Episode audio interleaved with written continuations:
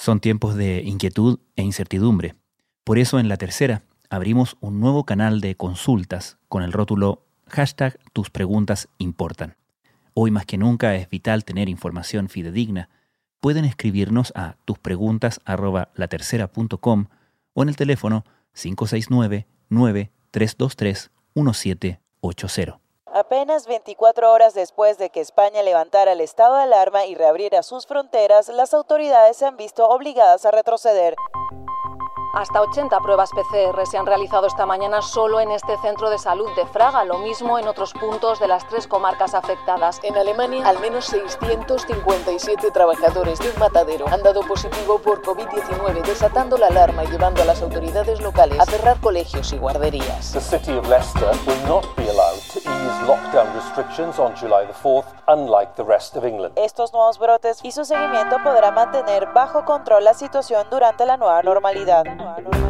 Desde la sala de redacción de La Tercera, esto es Crónica Estéreo. Cada historia tiene un sonido. Soy Francisco Aravena. Bienvenidos.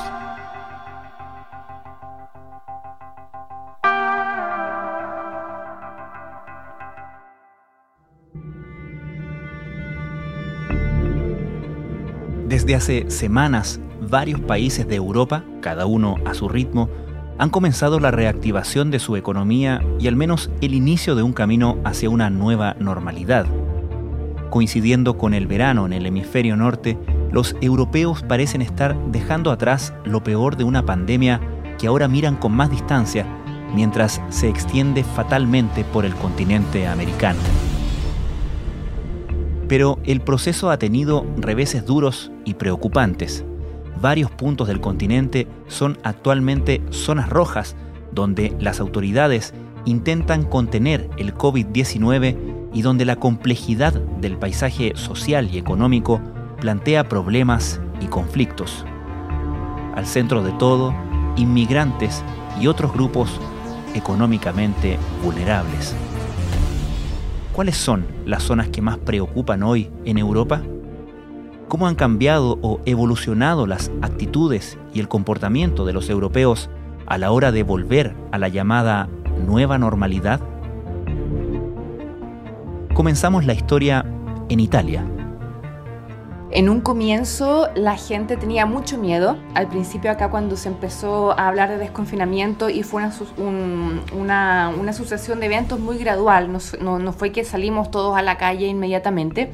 Pero había mucho miedo, había mucho respeto también, ya que específicamente en Italia y en España el confinamiento fue el más estricto de Europa y seguramente también uno de los más largos, específicamente en Italia. Mariana Díaz es corresponsal de la tercera en Europa. Y claro, la gente tenía miedo, tenían, respetaron mucho las normas de seguridad, que son el distanciamiento social y el uso de mascarillas.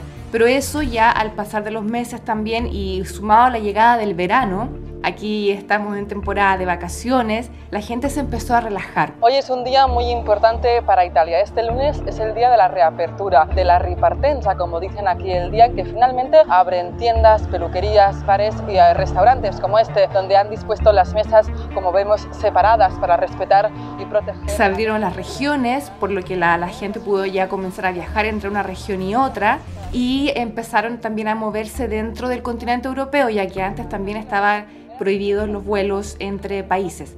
Esto llevó a, una, a que la gente, claro, se sintiera con más libertad y algunas medidas empezaron a decaer o empezaron a ser, digamos, eh, menos respetadas, como por ejemplo el uso de la mascarilla, que si bien se sigue utilizando, ya no es con el mismo rigor ¿no? con el que se utilizaba antes, sino que la mascarilla quizás se la ponen bajo la nariz para poder respirar mejor, entonces eso ya está creando algunos problemas y seguramente ha causado que comiencen a haber nuevos brotes en algunos países de Europa, especialmente en Italia, como te decía, y en España. Y se trata de pequeños brotes, no son ciudades enteras como ocurrió en un principio, como ocurrió en, febrero cuando empezaron a verificarse los brotes de coronavirus en el continente europeo, sino que son en, algunos eh, lugares específicos de ciudades. Y esto ha llevado a aumentar la atención de las personas, pero no tanto para que lleguen a preocuparse ni a asustarse como lo estaban en un principio cuando se empezó a hablar de este virus acá en Europa. ¿Dónde ha estado particularmente el foco de preocupación en Italia, por ejemplo?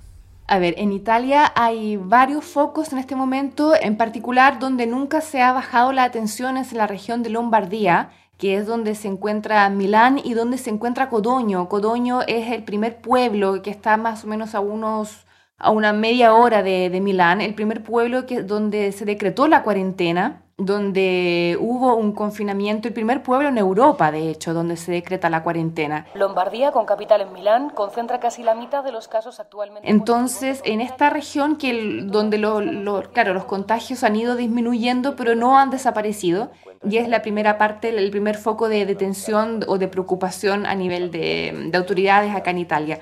También han habido otros brotes en otras regiones, como por ejemplo la región de Campania, que es donde se encuentra Nápoles, eh, una región que no fue tan afectada durante la plena crisis sanitaria que hubo, pero que ahora presenta algunos brotes de, coronavirus, como en la ciudad de Mondragone, donde se, además del coronavirus también hay una serie de factores sociales y mm, de vulnerabilidad, también de inmigración, que han hecho sí que se vivan momentos de tensión muy altos durante los últimos días en esta ciudad. Se han tomado, por ejemplo, eh, medidas como el confinamiento. En Mondragone se decidió poner a los militares, de hecho, para poder resguardar la, la gente que vivía en algunas estructuras. Me refiero a una zona de la ciudad, una zona periférica de la ciudad de Mondragone. Son específicamente dos edificios en los que viven particularmente italianos de bajas condiciones económicas junto a mm, ciudadanos que provienen en su mayoría de Europa del Este que trabajan como temporeros. Bueno, en estos edificios se produjo un brote de coronavirus y tuvieron que mandar a los militares para que la gente de estos edificios no pudiera salir a la calle. di inviare l'esercito a Mondragone, in provincia di Caserta, dopo che decine di persone, tutte residenti nei palazzi ex Cirio dichiarati zona rossa per un focolaio Covid emerso il 20 giugno, sono scese in strada a protestare bloccando le vie intorno. Molti erano sottoposti a isolamento Eso generó eh, una tensión muy grande entre italianos y extranjeros, ya que los italianos por una parte daban la culpa a los extranjeros que no respetaron las medidas cuando primero se les llamó a quedarse en sus casas voluntariamente. Ellos siguieron saliendo a la calle, pero porque necesitaban trabajar. También recordemos que son temporeros que trabajan en el campo y ahora estamos en plena cosecha acá en Italia. Entonces se produjeron tensiones sociales, hubo que llamar a los militares y claro, se aislaron estos dos edificios. Yo pienso que la situación es todo a posto, capito? Hay una serie de, factores sociales que han hecho aumentar la tensión y específicamente porque, como les decía, es, una zona donde hay un alto número de inmigración y también porque es un terreno de mafia. En Italia tenemos tres grupos mafiosos que son los principales que uno es la Camorra, la que la mafia que está en Nápoles, justamente cerca de Mondragone, la Andrangheta, que es la mafia que se ubica en Calabria, una región al sur de Italia, y Cosa Nostra, que es la más famosa, pero no la más poderosa, que está en Sicilia. Bueno, la mafia, la Camorra específicamente, la que está en Nápoles, tiene el control de muchas zonas de Mondragone, por lo que hace de esta ciudad un territorio muy frágil donde la economía también es muy frágil, donde no hay trabajos, donde es difícil que las empresas puedan desarrollarse, entonces eso hace que la gente también tenga miedo y que no sea fácil vivir, en definitiva, vivir ahí. Adesso no, tutto fermato. Dove andiamo lo apriamo? Tutto fermato. Noi quando non lo apriamo, uh, Italia finisce. Pero ¿qué sucede? A un terreno donde ya hay problemas de mafia, donde ya hay problemas de inmigración y de convivencia entre inmigrantes y entre italianos, llega ahora el coronavirus, llega el confinamiento, entonces esto crea una bomba social que no hay que desestimar en este momento. Y también estamos en un periodo delicado porque en esta zona se supone que en campaña si todo sigue, digamos, si los contagios en, Italia se mantienen así, deberían haber elecciones, eh, elecciones regionales en septiembre. Ahora el presidente de la región Campaña es un em, exponente del centro izquierda entonces lo que quiere, por ejemplo, el exponente de la ultraderecha italiana, que es Matteo Salvini, que es el, está a la cabeza del partido de la Liga del Norte, está tratando de ganar terreno para poder recuperar el electorado que ha perdido durante este último año. Entonces se ha dirigido a la gente de, de Mondragone, fue de hecho hasta Mondragone a hacer una propaganda electoral, a hacer un discurso y un, acto en la calle, pero eh, sucedió algo bastante inédito en Italia con Salvini. Digamos que Salvini en cada lugar que va la gente lo recibe, la gente se saca selfies con él, él es eh, una persona con una actividad en redes sociales muy alta, eh, entonces la gente lo sigue mucho. Su política, su forma de comunicar es muy, digamos, espectacular entre comillas, porque punta mucho al espectáculo y al hacer hablar de sí a través de fotografías y cosas que se saca con la gente. Bueno, llegó a Mondragone y esto no sucede, sino que la gente de Mondragone lo echa de ahí. Fue imposible poder hacer el discurso que él venía a hacer, lo, lo pifean, hubo también desórdenes en la ciudad y se hizo un contro, ¿cómo se puede decir? Un discurso en el mismo momento con el exponente mm, de, un partido político independiente italiano de, la, de esa ciudad de Mondragone, donde hablaba acerca de la problemática que efectivamente hay ahí, de la mafia y de lo abandonados que han estado durante todo este tiempo y habla de que tal abandono finalmente lleva a la situación que es, a la que se encuentra ahora y a la que personajes como Matteo Salvini tratan de sacarle provecho. Se mi chiamano i cittadini per bene che vogliono vivere tranquilli a Mondragone, è mio dovere esserci e ci tornerò giorno dopo giorno senza avvisare quei delinquenti en general, si uno habla a nivel de todo el país, de toda Italia, ¿hay todavía medidas que se están tomando para controlar estos brotes? Sí, se están tomando medidas nuevas. Digamos que la nueva normalidad de la que se habla acá en Italia es una situación de la que se aprende todos los días, en la que todos los días cambian las medidas y cambian los acontecimientos que se van desarrollando. Específicamente ahora, ¿qué sucede? Hay que entender que, como te decía, acá estamos en verano, está empezando la temporada de verano entonces muchos de los trabajadores, muchos de los extranjeros que residen legalmente en Italia y hace años han vuelto a sus países de vacaciones y luego han regresado a Italia. ¿Y qué sucede en este caso? Hay en Italia una comunidad de Bangladesh muy amplia, muy, muy grande, que trabajan establemente aquí, que tienen hijos y que viven hace años que fueron a Bangladesh, volvieron a, Italia y trajeron nuevos contagios de coronavirus. En el aeropuerto de Fiumicino, que es el aeropuerto romano, se detectó que un vuelo procedente efectivamente desde Bangladesh traía casi la mitad de los pasajeros contagiados con COVID, los cuales fueron puestos en aislamiento, dependiendo de la gravedad, algunos en, recintos hospitalarios, otros en cambio en sus casas en un aislamiento voluntario, pero eh, se decretó que eh, se suspenden todos los vuelos provenientes desde Bangladesh hacia Italia. Non vorrei detto che la somma di tanti piccoli e medi episodi giornalieri creasse una situazione che risulterebbe grave, potenzialmente non più controllabile. Y también se supo a través de un reportaje que se realizó y que se difundió acá en Italia, se supo que en Bangladesh algunos médicos venden certificados falsos, certificados donde se atesta la negatividad de la persona al virus y serían falsos, solamente se venden a algo así como 30 euros, no tienen ningún valor en el extranjero, ningún valor fuera de Bangladesh, pero sirven solamente para poder salir del país y se detectó que muchos de estos certificados serían falsos. Entiendo que en otros países que uno desde acá tiene la percepción de que tienen mucho más controlado el problema, han tenido focos de preocupación, como por ejemplo Alemania, ¿no? En Alemania es muy parecida la situación a lo que ocurre en Italia, donde no hay brotes en una ciudad entera, sino que en algunas zonas de, de estas ciudades, específicamente en Gütersloh, donde se detectaron algunos brotes entre trabajadores inmigrantes. La mayoría vienen desde Europa del Este. Se trata de unos 1.500 trabajadores que se han contagiado en esta zona en la que viven 370.000 habitantes. En Alemania, al menos 657 trabajadores de un matadero han dado positivo por COVID-19, desatando la alarma y llevando a las autoridades locales a cerrar colegios y guarderías. Y se decretó volver al confinamiento también esta zona donde viven los inmigrantes. Lo que sucede en, en, Alemania también es parecido a lo que sucede en Italia, ya que se crean discusiones entre alemanes e inmigrantes y también porque cuando se anuncia la cuarentena para esta zona, se hace, por ejemplo, en alemán. Der Zweck ist, die Situation zu beruhigen, die Testungen jetzt auszuweiten, um festzustellen, ob auch über die Mitarbeiter von Tönnies hinaus in der Bevölkerung der Virus bereits verbreitet ist oder nicht. Y mucha de esta gente no entiende el alemán o tienen escasos recursos para poder, eh, no, lo hablan muy bien.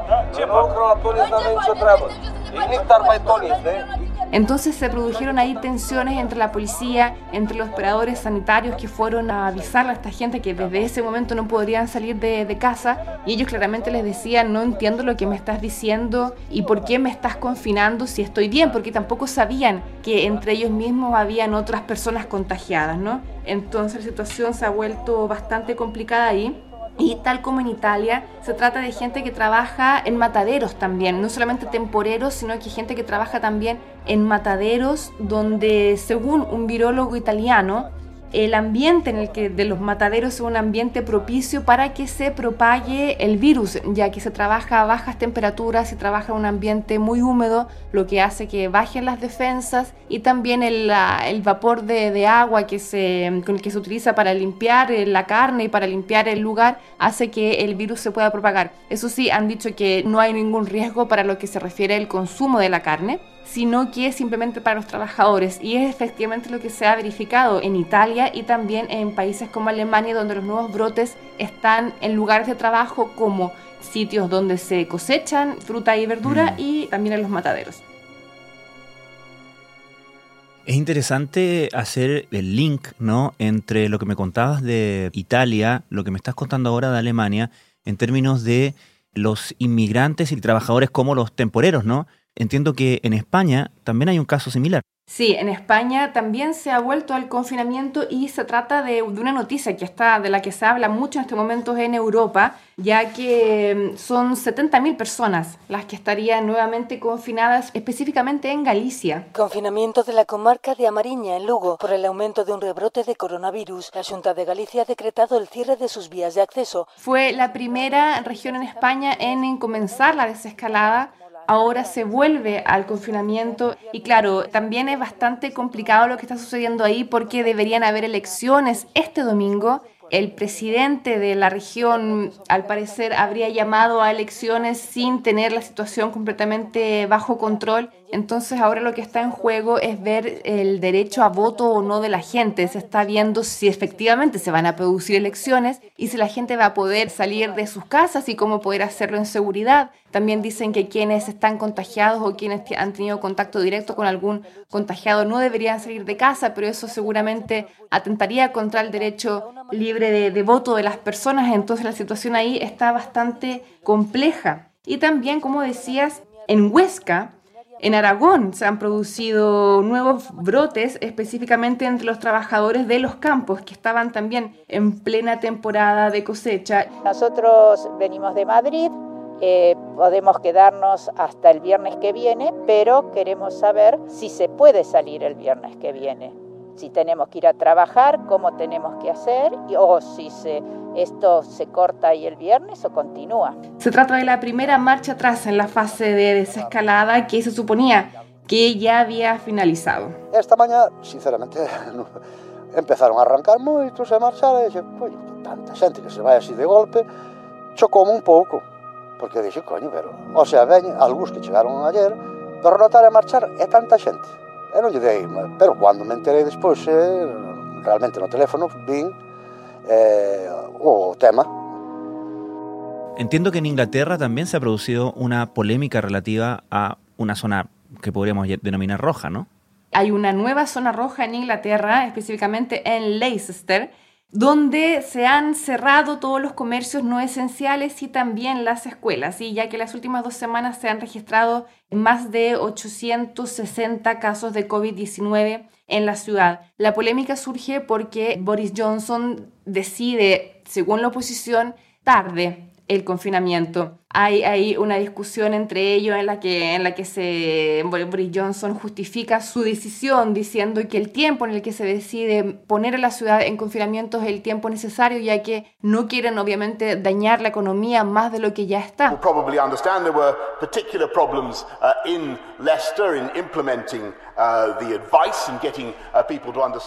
Entonces la, el nudo de la discusión en Inglaterra en este momento es el retraso, según la oposición, al haber decretado la zona roja en Leicester. Pero también en Inglaterra hay que recordar que uno de los temas, digamos, que pasó a segundo plano con la crisis del coronavirus es el Brexit. En Inglaterra siguen en proceso de Brexit, el cual debería finalizar, aún no se sabe si con un acuerdo o con un Brexit duro a fines de este año y las reuniones entre los representantes de el, del Reino Unido y de la Unión Europea se siguieron llevando a cabo durante todo el tiempo de la pandemia a través de reuniones eh, virtuales, lo que seguramente no permitió tampoco que se pudiera avanzar como ambas partes habrían querido. Y esta semana, el martes de esta semana, hubo una cena en Downing Street donde se reunieron finalmente ambas partes en modo presencial. Creo que fue un encuentro bastante informal, pero que sirve para allanar el camino que se viene más adelante en relación a lo que va a suceder con el Brexit, con la salida de, del Reino Unido de la Unión Europea. Boris Johnson's bid to free Britain from the clutches of Brussels risks the City of London's future access to European markets. Y el punto de discusión, el punto donde aún no se encuentra un acuerdo es específicamente en el libre comercio que va a tener el Reino Unido con el resto de Europa, ya que recordemos que no va a ser más parte de la Unión Europea, por lo que va a comenzar a tratar eh, libremente con el resto de los países del continente.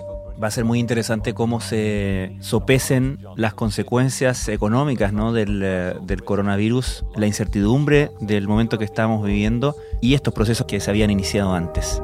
Finance Minister Pierre Grammer warned Downing Street could forget securing long-term access to the European Union's financial markets for British bankers while demanding... Mariana Díaz, muchísimas gracias. Gracias a ti.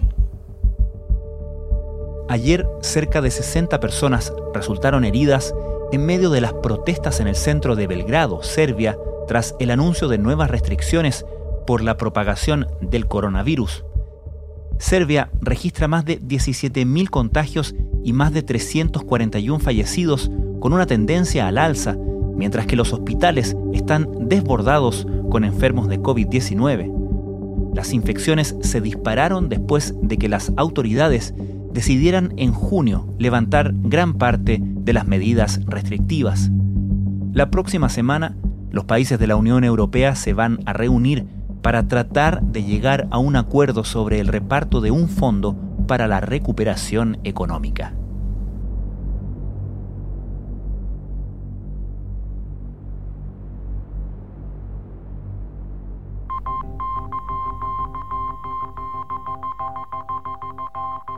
Crónica Estéreo es un podcast de la tercera.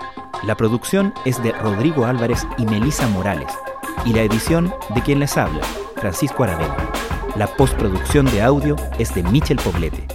Nuestro tema principal es Hawaiian Silky de Sola Rosa, gentileza de Way Up Records. Nos encontramos pronto en una nueva edición de Crónica Estéreo. Les recordamos que todos nuestros episodios están disponibles en latercera.com, Spotify, Apple Podcasts, Google Podcasts y donde sea que escuchen sus podcasts.